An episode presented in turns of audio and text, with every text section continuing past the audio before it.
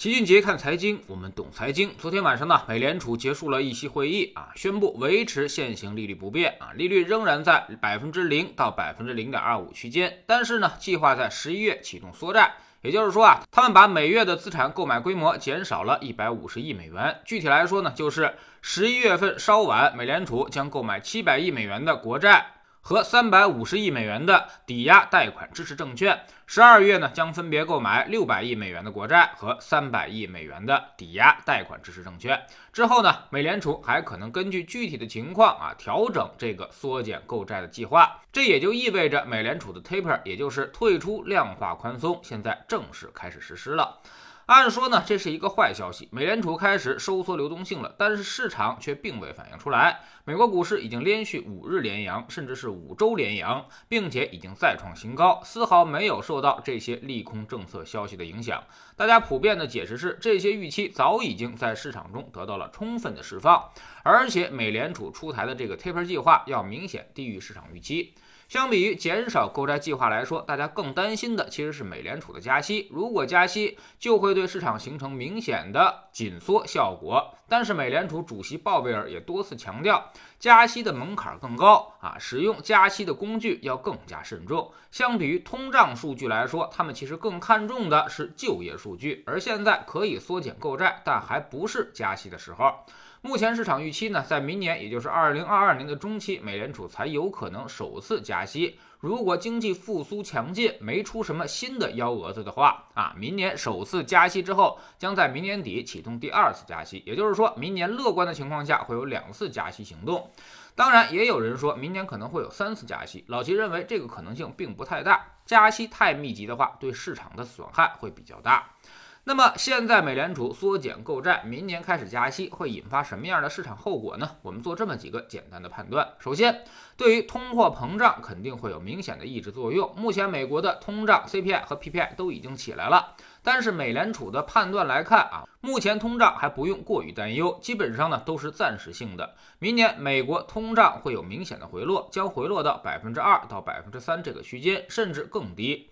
如果再加上缩减购债计划的作用，通胀和强周期将会得到明显的抑制。其次呢，就是美元有望走强，美债收益率有望提升，市场流动性减少了，美债少了一个大的买主，自然就要付出更多的利率，所以会推升美国的市场利率。明年加息的话，也会增加美元的资息能力，所以会推升美元汇率，美元和美债收益率将震荡攀升。那么相对应的大宗商品和黄金就会持续下跌了。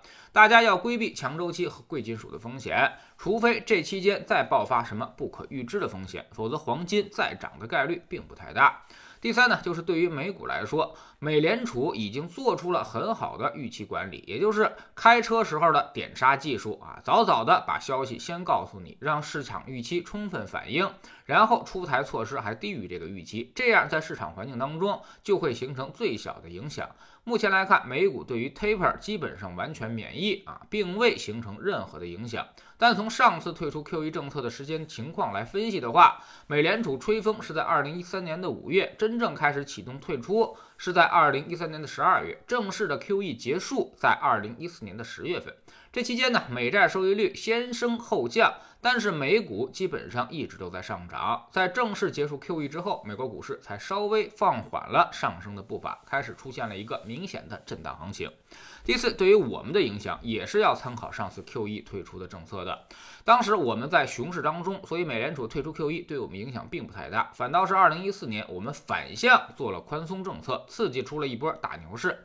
二零一五年的行情还爆发于美联储完全退出 QE 之后，那会儿呢，A 股的行情明显要好于美股，这才引发了回国上市的浪潮。像什么分众、三六零都是那会儿私有化退市回来的。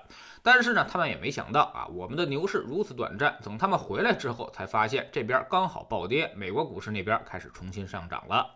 所以综合来看呀，美联储风向转变啊，那么对于全世界经济来说都是头等大事。未来强周期的风险要暂时回避，美债收益率很可能会有明显的提升，升息资产升息能力加强，那么对于避险资产来说就会形成非常大的利空效应。但是对于股市来说影响并不太大。还是老齐在知识星球粉丝群里面经常说的那个逻辑，大家都已经知道的事情就已经反映在了价格当中。如果大家都在担心，那么这个事儿它就不会发生。相反，只有那些大家完全想象不到的事情，或者形成一致性预期之后，才会形成真正的风险。所以，你们越是担心美联储加息，我反而越是可以踏实的做多。在知识星球迅捷的粉丝群里面，我们很看好明年的行情，但是在风格上可能会有一定的变化。今年这种极致的风格，到明年可能会发生一百八十度的转向，整个经济周期也会逆转。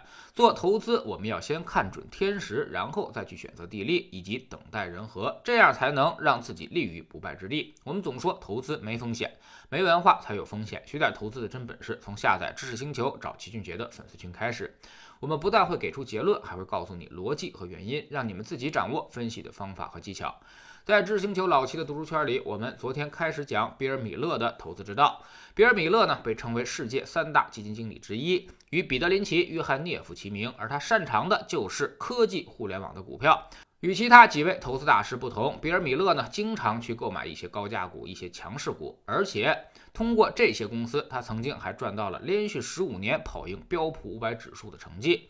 这个记录啊，至今都无人打破。每天十分钟语音，一年为您带来五十本财经类书籍的精读和精讲。